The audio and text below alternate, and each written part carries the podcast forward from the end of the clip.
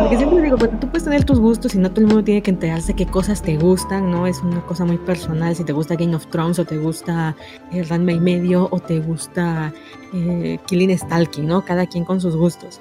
Pero cuando lo intentas convertir en tu profesión, ya se convierte en un tema que sale a la, luz a cada rato. Vas con tu suegra y tu suegra te pregunta, ¿y en qué estás trabajando? Ay, pues en cómo un carcelero se enamora del preso, fíjese usted, mi suegra, ¿no? Entonces ya... To give you the answer, we take you behind the closed doors of the famed Walt Disney Studio in Hollywood. Doors usually barred to all visitors un mini anuncio parroquial y es que esta es la versión corta, ya la versión editada de la entrevista completa de hora y media. Si quieres escuchar la versión completa, eh, debe estar junto a este episodio, bajo el mismo nombre ahí dentro del Café 8 Bits. Y ya fuera de ese anuncio, terminamos y continuamos con el programa. Hola, hola, y bienvenido de nuevo a Café 8 Bits, transmitiendo semana a semana las mejores noticias dentro de la industria de la animación y los videojuegos. Sin embargo, esta semana, este sábado no tengo ninguna noticia, porque pues tengo el gustazo de poder compartir unos minutos con una de las locutoras más carismáticas y profesionales que he tenido el gusto de poder platicar en el mundo del podcasting en español. Ella es la locutora del popular podcast Fuyoshi Senpai y está a tan solo un mes de abrir con broche de oro su carrera en el mundo literario con su primer libro, 1929 formas de quedarme a tu lado dejándome mi presentación de lado, me voy haciendo un lado para dejarte el micrófono y dejar que te presentes de manera completa. Bueno, un gusto a la audiencia que, me esté escuchando. Soy Gabriela Figueroa, pero en el bajo mundo de, del anime y el manga me conocen más como Gaby Senpai o Gaby Figueroa, así también nada más. Eh, tengo tres años haciendo un podcast especializado de alguna manera en Voice Love, ya hoy como le conocemos, aunque también toco otras temáticas, pero está más enfocado por allá. Y una de las cosas que hago en ese podcast es reseñar las, los mangas, los animes que más me gustan, principalmente mangas, manuas, manguas eh, de Voice Love y recuentos de la vida. Todas mis, mis escuchas dicen que el programa tiene mucho, mucho de recuentos de la vida, que es un género del manga, para quien lo conozca por ahí, habla mucho de situaciones cotidianas y mi podcast tiene mucho de eso, muchas anécdotas. Y bueno, ya vamos a cumplir tres años. Pero en realidad tienes mucho más tiempo dentro del mundillo del yaoi. Más o menos desde dónde empezaste, cómo, cómo te introduciste y luego cómo terminaste con el podcast. Vale, yo empecé a los 11. Empecé a los 11, no, no, nunca he dicho que es una edad adecuada para leer esto, pero oigan, es lo que, lo que es, así fue fue a través de una revista eh, que mi hermana me trajo, porque yo, yo este, para esas fechas era muy fan del show yo. Yo entré al anime desde toda la vida, ¿vale? O sea, tenía una morrita chiquitita y pasaban las caricaturas por cualquier canal de televisión de México que se premie. Y yo me veía todo eso sin saber que era un anime, para mí era una caricatura más, pero era yo muy fan. Entonces mi hermana empezó a comprarme revistas donde veía que aparecían monitas, decía ella, que pues parecían como las que yo veía y me trajo un especial de Yuri y Yaoi. Porque había tres monitas en la portada y ella dijo, ay, se ven bien cookies y se le saltó por todo lo alto un cintillo que tenía bajo la revista que decía para mayores de 18 años. Ella ni lo vio, fue como, ay, mira, bonitas. Y me los trajo y pues yo me fui como gorda en tobogán, como digo yo, y de ahí no salí más. Eso fue hace ya, pues ahorita tengo 27, así que hagan el cálculo ya tiene su, su ratillo. Cuando entraste a la boca del lobo, desde tus inicios, cuando estabas haciendo fanfictions, hasta después que empezaste ya a escribir tu primer libro, pues platícame de algún tipo de dinámica o de ship o de romance que prefieras. O, si no tienes alguno necesariamente que prefieras, algún que dices, lo odio, no, no, no me lo des nunca. Es que, eh, yo empecé en el mundo del fanfiction eh, casi a la par que cuando empecé a consumir anime y manga, ¿vale? Yo empecé, como te digo, a los 11 eh, me, sumergí más fuerte a los 12 después de la muerte de mi papá. Y yo creo que de los 12 en adelante hasta este momento he escrito. Nunca he dejado de escribir. Sea la ship que sea que me haya enamorado. Entonces, de hecho, hace unos 2, 3 días estaba revisando mis fanfictions. Y fue como, madre mía, he escrito casi de todo. Basado en romance, eso sí, no he escrito otro género, pero he escrito muchos subgéneros. Basado en romance. En paréntesis, para quien no me conozca y me salté esta parte en la presentación, eh, aparte de ser podcaster y de dedicarme ya tres años al podcast y que me está dando muchísimas alegrías, porque fue un programa al que yo no le estaba pidiendo mucho en realidad, Fue como, mira, voy a hacer esto. Yo eh, estudié comunicación, soy licenciada en comunicación y una de las cosas que siempre me apasionó fue la radio. ¿Sabes? Me encantaba la radio. Mi hermana es locutora, fue locutora 18 años de su vida y crecí con ella, ajá, crecí con ella viéndola y acompañándola de vez en cuando a cabina. Entonces me enamoré de la radio desde chiquita y cuando crecí, pues todavía más, cuando estuve en la universidad. Pero tenía yo un problema de dicción que tal vez mucha gente no nota, pero la gente que está en cabina y demás sí, que es mi problema de decir la R. Entonces yo fui a entrevistas, hice comerciales, hice anuncios y siempre me bateaban. Era el típico te llamamos, gracias, ¿no? Así que pues me desilusioné mucho. Sí, me desilusioné mucho en esa época de pues profesional. Pero yo en la universidad había empezado a hacer podcast. Empecé haciendo podcast con mis compañeras de trabajo, mis compañeras de, clase, no, no amigas, eran compañeras, yo hacía los guiones, porque siempre consideré mi voz muy fea, no me gustaba mi voz. Entonces yo hacía los guiones y las tramas de las audionovelas que hacíamos, de todo. Y ellas lo producían, ellas hacían la voz, ellas grababan y yo era como directora de voz. Y fue ahí donde dije, bueno, si las radios no me, no me llaman, nunca lo van a hacer porque el problema de mi R nunca se va a quitar, voy a hacer podcast, ¿no? Entonces le dije a mi profe de radio, ¿qué necesito para hacer eh, radio en casa? Me dio una lista enorme de productos carísimos que dije, bueno, voy a empezar con los audífonos, ¿sabes? Y desde 2000, ¿qué fue? 2014, 2015 empecé con los podcasts. Pero no fue hasta Fuyoshi Senpai cuando vi realmente una audiencia potencial. Hasta ese momento yo llevaba haciendo muchísimos podcasts, como 5 o 6, em, y mm, los dejaba, ¿sabes? Era como que empezaba un podcast, me gustaba, pero al ratito se me pasaba el hype y lo dejaba yo. Y así fui probando muchas cosas. Empezó el boom del podcast hace muy pocos años. Yo creo que tendrá dos, dos años que empezó el boom del podcast. Hoy todo el mundo tiene un podcast, todo el mundo sabe que es un podcast. Pero cuando yo inicié era, mm, tengo un podcast. ¿Un, po un po qué? Un podcast. Y nadie tenía, o sea, yo para abajo, ¿no? Podcast nadie sabía qué era. Y poco a poco empecé a ver que había gente que también le gustaba. Fue una cosa muy loca. Si tú tienes un proyecto y me estás escuchando en este momento y dices, es que yo veo mis estadísticas y no suben y no suben, y me pregunta mucha gente, ¿cómo le haces para no desanimarte con las estadísticas? Un tip, yo no las veía. O sea, yo tenía el podcast y no lo veía. De hecho, tardé como un año y medio en decir, oye, ¿cuánta gente escuchará este programa? Y fue donde me metí, madre mía. Cuando vi los datos fue como, ah, ¿qué onda? Eh, de hecho, me pedían que abriera redes sociales, que, que, tuviera más espacios para comunicarme con mis escuchas, porque yo era como tenía el podcast y hasta ahí, ¿no? Entonces, cuando empiezo a ver esta, esta audiencia, esta gente que, que encontró algo conmigo que yo ni yo sabía que tenía, Em, empecé a decir, bueno, tengo un montón de historias ahí inacabadas. De hecho, desde que empecé el primer capítulo del podcast, tú puedes escuchar algunos primeros y me vas a escuchar decir, y tengo ganas de escribir una novela. Porque desde que empecé estaba con que voy a escribir una novela en algún momento de mi vida. Porque yo tenía años haciendo fanfics. Entonces, los fanfics para mí siempre han sido como uno de los grandes pilares del shipping ya sabes, tú mm, vas viendo animes, vas viendo mangas, vas viendo películas de cualquier otro fandom y de pronto dices, estos dos clachan, estos dos me gustan, sean hombre o mujer, hombre, hombre, mujer, mujer, lo que sea, tú dices, a estos un beso, por favor, o sea, ya la atención es demasiada, dame un beso. Y pues no pasa, ¿no? Y van pasando los capítulos y no pasa y no pasa y no pasa. Y esa frustración que te genera que no pase, pues decides hacer fanfics o fanarts. Yo no sabía dibujar, así que yo me fui por el mundo de los fanfics creo que no tengo una predilección como tal por un tipo de pareja, pero sí tengo predilección por los personajes mm, un poquito desviados, un poquito extraños, que hacen buena mancuerna con otro personaje. Mis grandes ships son el Torki, por ejemplo, Thor y Loki del MCU, y Loki ya sabemos que es un personaje mm, con serios problemas emocionales.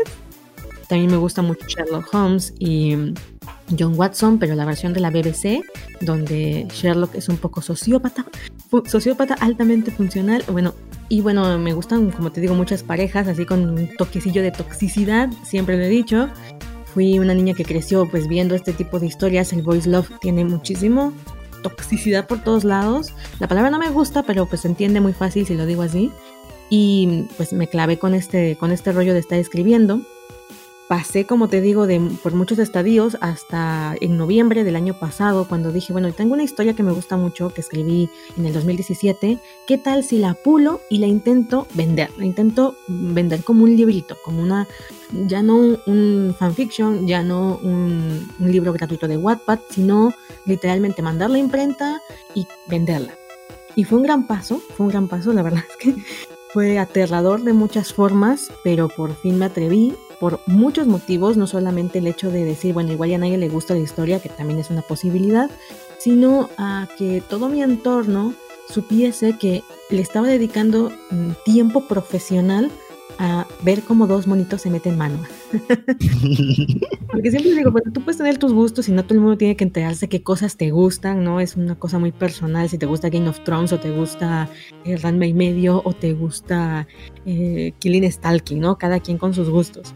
Pero cuando lo intentas convertir en tu profesión, ya se convierte en un tema que sale a la, luz a cada rato. Vas con tu suegra y tu suegra te pregunta, ¿y en qué estás trabajando? Ay, pues en cómo un carcelero se enamora del preso, fíjese usted, mi suegra, ¿no? Entonces ya se transforma en un poco más en una conversación cotidiana que ya involucra a veces a tu familia, a tus conocidos, y bueno, sí es un paso curioso y para mí fue importante. Entonces saqué una novela en noviembre del 2000 2020 y ahorita en mayo está por salir una nueva novela que ya es más completa, es más larga, ¿no? Dedicada totalmente al público Fuyoshi o Fundanshi o que les guste eh, el mundo del boys love de parte de una, de una persona Fuyoshi para personas Fuyoshis. Y una de las cosas que te ayuda bastante es que llevas prácticamente poquito más de 10 años de experiencia, al menos escribiendo tus propias historias de manera independiente. Y ya que ahorita es tu primer gran paso al mundo editorial. ¡Pánico! Sí, vale. Yo tengo tres años escribiendo fanfiction, pero es que tú ves mis fanfictions y yo, por ejemplo, me leo algo de hace dos años nada más y noto una diferencia muy, muy fuerte en, en la capacidad que he tenido para crecer como escritora. Y esto es porque el fanfiction lo tomaba yo como un hobby entonces tenía unas faltas garrafales de tiempos, por ejemplo, estoy hablando en presente y me paso al pasado y cambio de narrador, bueno, un montón de problemas que cuando tú estás escribiendo un fanfiction no te preocupan porque es como de fans para fans y si gusta es genial y si no tampoco no pasa nada. Pero cuando ya vas a dar el salto a algo más profesional, sí estoy formándome, sí estoy aprendiendo un montón de cosas, tomando talleres, tomando cursos, porque ya tienes que dar una calidad profesional, como en todo, ¿no? Claro. Y en especial, un detalle, no importa cuántos años lleves leyendo estas cosas, yo te digo, tengo 16 años leyendo, me sé todos los clichés, cualquiera que haya escuchado mi podcast sabe cuáles son mis gustos y cuáles son mis clichés, y aún así estoy escribiendo y te das cuenta que no importa qué tanto sepas, a la hora de ponerte a ponerlo en papel, terminas cayendo en los lugares comunes y no sabes cómo salir de ahí, así que más que, o sea, dicen las grandes escritoras que la única manera de aprender a escribir es leer y escribir, o sea, no, no hay de otra. Yo estoy en la segunda parte apenas y ahí me falta muchísimo camino por recorrer. Incluso quitándonos del esnovismo, por ejemplo, que en tu blog estabas hablando, que eh, existe como este estereotipo, esta visión hacia los fanfics de que, pues sí, es decir, sí son amateurs, pero al mismo tiempo son una oportunidad perfecta para empezar a escribir sin el miedo de, del qué será, sin el miedo de lamentarme y no estoy seguro de por dónde empezar. Y en ese mismo mundillo vas aprendiendo qué te gusta y qué no te gusta. Y si ya te quieres dedicar de manera más profesional, pues ahí está la opción y si no, pues mm, no pierdes nada. Es más, te diviertes descubriéndote a ti mismo. Claro, para mí los fanfics fueron una bendición. Yo creo que si hubiese entrado directamente al mundo editorial a esta edad, me hubiese llevado una paliza sabrosa porque hay mucho esnovismo alrededor de la escritura, principalmente escritura romántica. De hecho, hay, dos tipos de escritura eh, o de novelas, como las catalogan, que es la novela sentimental, normalmente escrita por hombres y tiene un alto grado de sofisticación y luego tenemos la literatura comercial, entre comillas, o literatura de ficción que se le conoce, que es esta literatura para masas, ¿no? Para entretener a la gente. Y en este tipo de escritura de la entretenimiento, mucha gente cree que es de menor calidad o que, por el, o que por el simple hecho de estar hecha para gustar, ya se demerita su valor. Entonces, cuando tú entras a los fanfiction, realmente lo haces porque tú tienes muchas ganas de compartir una ship que te gusta tu propia visión de lo que debería de haber pasado o de cómo ves a los personajes en otra situación, los famosos universos alternos. Y te das cuenta que el mundo está bastante lleno de cosas. Yo creo que el fanfiction es un espacio, es como. Mm, es como entrar en esas páginas un poco no porn. Y de pronto ves ciertas categorías y dices, oh por Dios, ¿a quién le puede gustar esto? Pero hay un montón de videos, tienen 5.000 videos o 10.000, 15.000, con miles de visitas y tú dices, bueno, significa que hay un mercado, que no sea público, que no lo platiquen en la cena de, de, anoche, de cuando saliste a tomarte un café, no significa que no exista. Los fanfiction son lo mismo. Entras y descubres categorías y tramas que tú dices, esto en un libro publicado por una editorial jamás hubiese salido porque está súper retorcido, ¿no? Eh, el fanfiction es el mundo de, de, la depravación ahí, o sea, hay de todo. Y eso te da chance de explorar, te da mucho chance de explorar lo que a ti te gusta, lo que no. Hay gente a la que se la revuelve el estómago con unas cosas y otros que estamos así de, déjenme ir, dejen, yo, yo soy de ese team, ¿no? Entonces, y aparte el anonimato, o sea, en un fanfiction tú no tienes que poner tu nombre real. Tampoco en una editorial forzosamente puedes tener un seudónimo, pero el fanfiction todavía es internet, nadie te conoce, tú puedes ser quien quieras ser en ese momento. Y si tienes ganas de explorar un tabú, lo puedes hacer y no pasa nada porque nadie te conoce. Entonces creo que es una, un muy buen experimento de autoaprendizaje y de autoconocimiento, como he dicho, siempre y cuando quieras verlo así, ¿no? O sea, mm, yo creo que en todo, todo, absolutamente todo, depende de la actitud que tomemos ante lo que sea que estemos haciendo. Mm, yo puedo decir, escribir fanfics para mí fue un proceso de autoconocimiento y para alguien puede no haber significado nada. Lo mismo es tener pareja, lo mismo es ver un anime y decir, anime me cambió la vida. O sea, lo vi y dije, Dios mío, o sea, porque yo estaba en una actitud de Mm, aprender del personaje o de sentirme identificado. Y hay otros momentos en los que tú dices, vale, esto lo voy a consumir porque hoy me quiero desapegar de todo lo que está pasando en mi vida y quiero que alguien me transporte a otro lugar en el que yo no exista, ¿sabes? Desaparecerme a mí mismo, o sea, autoneutralizarme en este momento y decir, ah, soy el personaje y estoy viviendo una vida ficticia. Creo que hay para todo.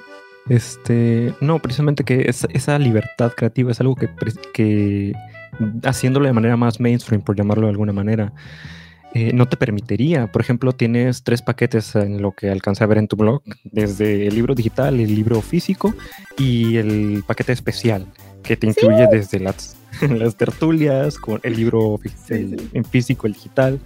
Y uh, al menos ya tener esa experiencia de persona a persona, de cara a cara, ya con tus lectores, yo la vería complicadísimo ya para algo mucho más mainstream, a menos que sea vete a la feria del libro o vete a algún otro evento masivo a que ya nos podamos encontrar.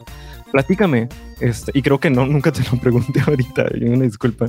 Eh, eh, tu, próximo tu próximo y tu primer libro, 1929 Formas de quedarme a tu lado. Platícame de qué se trata. Ah, bueno, sí, Simón, aquí hablando ya de editorial. A ver, en 1929 Formas de quedarme a tu lado es una novela de dos chicos que se enamoran, ¿vale? O sea, no, no soy una autora muy complicada, soy muy simple. Y es, me gusta que se enamoren y es muy slice of life, como pasan tiempo juntos y se van enamorando. El cliffhanger o el, el, el tema divertido de la historia es que mi protagonista es un chico del 2019 quien viaja a 1929 tenía un crush con un tipo que encontró en unos, unos videos de foto antigua, se enamoró de ese crush, ¿no? Y un día la, vida le da la oportunidad de viajar al pasado. Pero él es un, él es un chico muy soñador, ¿vale? Es aquí de estos que viven en su mundo de fantasía y piensa que todo va a ser idílico porque la vida le dio la oportunidad de conocer a Liam Blake, que es el otro protagonista. Pero resulta que este tipo en realidad es un mafioso, eh, es un sicario y este, está metido en temas de contrabando de alcohol y bueno, cuánta cosa. Entonces él está así como mi fantasía se cayó a pedazos. Y vamos a ver cómo se vuelve a enamorar de esta vez del verdadero Liam Blake y cómo Liam, que es un mafioso, pues empieza a enamorar de un chico que le cayó literalmente del cielo. Entonces tiene elemento de viaje en el tiempo y algunas cositas de fantasía que siempre, casi en todas mis historias me gusta incluir temitas de fantasía. Eh, no épica, no así de guerras nucleares y Dios mío se fueron así elfos y no, tampoco tanto, pero sí como estos ingredientes de fantasía que a mí me molan mucho. Entonces, realmente fue una historia que empecé a pensar eh, como una bomba en noviembre del año pasado en el NaNoWriMo, que es un reto que se hace de escritores. Yo estaba escribiendo una novela y de pronto me llegó esta idea y dije no la puedo soltar y me puse a, escribir. Y como tú dices, el proceso creativo es totalmente tuyo cuando eres autopublicado y eso también es súper riesgoso si no tienes mucha gestión emocional porque todo, absolutamente todo depende de ti. A ver, esta historia yo quiero que vaya por aquí. ¿no? Y tú te puedes escribir creyendo que es lo máximo y cuando la acabas y ya no sabes a quién preguntarle porque no tienes un editor, no hay un grupo editorial detrás, no hay una, em, una maquinaria, una industria que te pueda decir, mira, por comercialización o por tal cosa o por tal otra, yo te recomiendo que muevas aquí, que muevas allá. Nada, tú te lo, tú, tú, te lo guisas y tú te lo comes. ¿No? Lo mismo la portada, lo mismo eh, la merch que estoy haciendo, todo lo que estoy haciendo depende de mí. Y es como, vale, por un lado es súper divertido porque dices, mira, yo quiero esta ilustradora, ¿no? Yo, yo me puse a buscar un montón de ilustradoras para la portada y cuando encontré a la que hizo la portada de 1929 formas de quedarme a tu lado, fue como, de aquí soy, literalmente fue mandarle un correo y cruzar dedos para que me contestara, ¿no? La que hizo los chivis, lo mismo, fue como, me gusta esta chica y entonces yo puedo elegir mi ilustradora, yo puedo elegir la correctora, yo puedo elegir todo, eso es como, ¡yay! Y de repente tienes una traba en la trama y dices, ay, aquí qué sería mejor, poner esto o poner lo otro. Y no hay quien te lo diga, no hay quien te, asesore. Es como mm, yo tengo que decidir y a veces decidir da mucha ansiedad. Así que no, no, no, es para todo el mundo, también lo digo. No digo que hay, hay algo que sea mejor o peor, no sé si sea mejor autopublicar o mejor eh, ir a una editorial, porque va a depender muchísimo de lo que tú como persona quieras.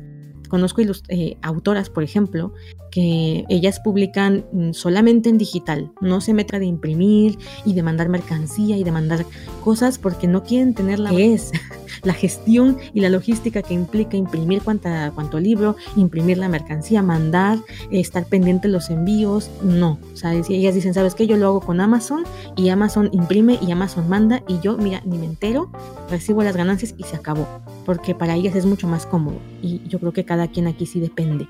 Entonces sí es un trabajo y hay gente que quiere escribir. Esto también es importante. Hay autoras que quieren escribir nada más y que alguien más se haga cargo de, la logística. Y tú no puedes. Así como te lo digo yo que soy solita, es como un ojo al manuscrito, un ojo al, a todo Entonces no tengo todo el tiempo para escribir. Hay autoras que publican cuatro libros al año, yo estaré publicando dos si me va bien por el tiempo.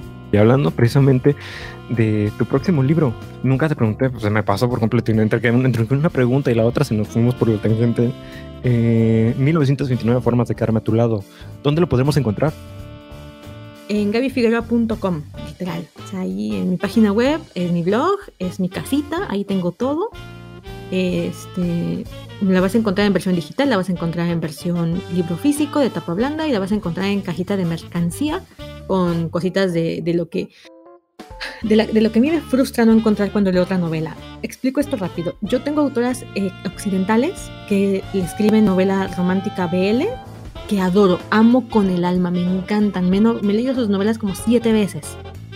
Y son autoras que nada más escriben, publican, escriben, publican las portadas son, son, son feas, son, así lo vamos a decir, las portadas son feas, y no hay mundo alrededor de estas historias. Entonces, cuando creé esta novela, que es una trilogía, en realidad van a ser más de un libro, eh, lo que quería yo hacer era como que a mí me dieran lo que yo quisiera cuando compraba estas novelas, ¿no? O sea, yo, por ejemplo, tengo una novela que me gusta mucho y me gustaría saber cómo se ven los personajes, me gustaría tener alguna ficha extra, cositas más, ¿sabes?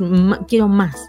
Entonces, en esta novela, la cajita de mercancía lo que tiene es ese más que a mí me gustaría tener.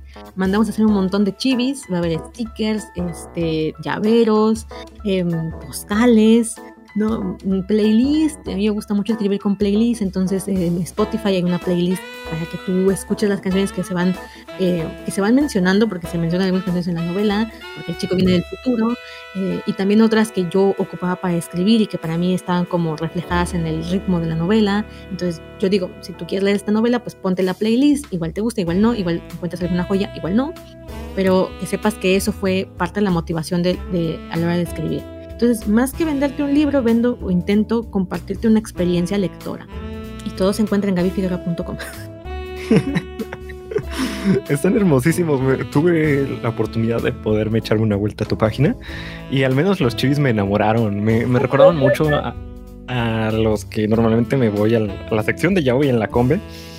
Este, más o menos del mismo estilo visual y me, me encantó un chorro, la verdad. Este, y finalmente, cuéntanos cómo te podemos encontrar tanto a ti personalmente, eh, ya sea en redes sociales o en algún otro lado, y también cómo te podemos encontrar el programa del podcast de Fuyoshi Senpai. A ver, bueno, Fuyoshi Senpai está en donde quieran, está debajo de su cama si gustan, está en Spotify, en Google Podcast, en Podbean, en Spreaker, está en toda plataforma de podcast que existe, ahí está eh, Fuyoshi Senpai. Ahora sí que la que ustedes gusten, creo que la que mejor avisa de notificaciones es Google Podcast si quieren estar al pendiente de, las, eh, ¿cómo se dice esto? Las notificaciones, les recomiendo más Google Podcast, pero lo encuentran en cualquier aplicación donde puedan escuchar audio. Ahora, ya para, para contactarme a mí y demás, yo les recomiendo siempre que vayan a mi web, gabifigueroa.com, G-A-V-I figueroa.com. Tengo una lista de email y tú te de suscribir, nada más dejas tu correo y yo mando correos muy seguido, cuento anécdotas varias, cuento chismes que no cuento en otro lado, eh, platico de algunas cosas tras bambalinas, es una carta de una amiga, literal. Si tú crees que el podcast es una plática, bueno, eh, el, email es una carta con una amiga, ¿vale? Y ahí está toda mi info. Eh, tenemos una comunidad en Discord que también es muy activa y muy chévere, es, es, es muy linda esa comunidad. Y tenemos actividades todos los miércoles y todos los viernes. Entonces, si te late por ahí, pues mm, únete por esos lados. Yo realmente estoy en un proceso de intentar dejar redes sociales por mi salud mental, eh, más que nada. Entonces, estoy mandando todo, eh, toda la gente que quiera contactar conmigo, pues tienen esos espacios que son privados, que son em, más en petit comité y donde yo me siento tranquila para platicarles mi vida. Realmente muchas, pero muchas, pero muchas gracias y cuando, cuando quieras, este, cuando quieras regresar, realmente es un placer poder platicar contigo. Bueno, muchísimas gracias por haberme invitado a, tu programa, a, la transmisión. me, da, me da mucho gusto haber participado y espero que se hayan llevado algún aprendizaje nuevo, alguna curiosidad y tal vez la curiosidad principal de la novela y vayan por ahí a chismearla o del podcast. Muy bienvenidos a todos quienes quieran escuchar spoilers y recuentos de la vida. Gracias por haberme invitado, de verdad fue un, un placer haber participado aquí. igualmente, muchas gracias a ti por tu tiempo. Acabas de escuchar a Gaby Figueroa, locutora del popular podcast Fuyoshi Senpai, y si disfrutaste de esta media hora, pues nada más para decirte que en realidad esta fue una versión recortada, puesto que nada más tenemos al aire de 9 a 9 y media, y la plática completa fue de una hora y media, y hablamos de todo, desde sus inicios como podcaster, su opinión entre publicar tu libro de manera independiente versus publicar en un editorial, viéndolo desde la perspectiva de alguien que apenas está empezando en el mundo editorial y que no está seguro de cómo por dónde iniciar e incluso también nos alcanzó tiempo para recomendaciones de parte de ella de las mejores, bueno, de lo que ella considera como las mejores historias Boys Love para alguien que nunca ha leído historias ya hoy. Es decir, una puerta de entrada para, para una historia que eh, ella considera bastante increíble y que pues no necesitas tener como una gran bagaje para poderla disfrutarla. Si quieres disfrutar de la entrevista completa, la puedes encontrar como formato de podcast en prácticamente todos lados. Spotify, iTunes, Podcast FM, en todos lados, nada más te metes en la aplicación, le picas a la lupita y escribes café a 8 bits. Igualmente, entrevistas anteriores, ahí en, el mismo repertorio tengo entrevistas anteriores con los chavos del podcast de animaciones animadas. Eh, incluso la mesa directiva de animación del TEC de Monterrey, de cuando hicieron su primera Game Jam la semana pasada, y un montón de cosas más. ahí en el, en el Spotify y en el iTunes como Café a 8 bits. dejando todo mi shameless self promotion de lado y ya terminando con esta cosa, muchas gracias por escucharme y nos vemos hasta la siguiente semana. Bye bye.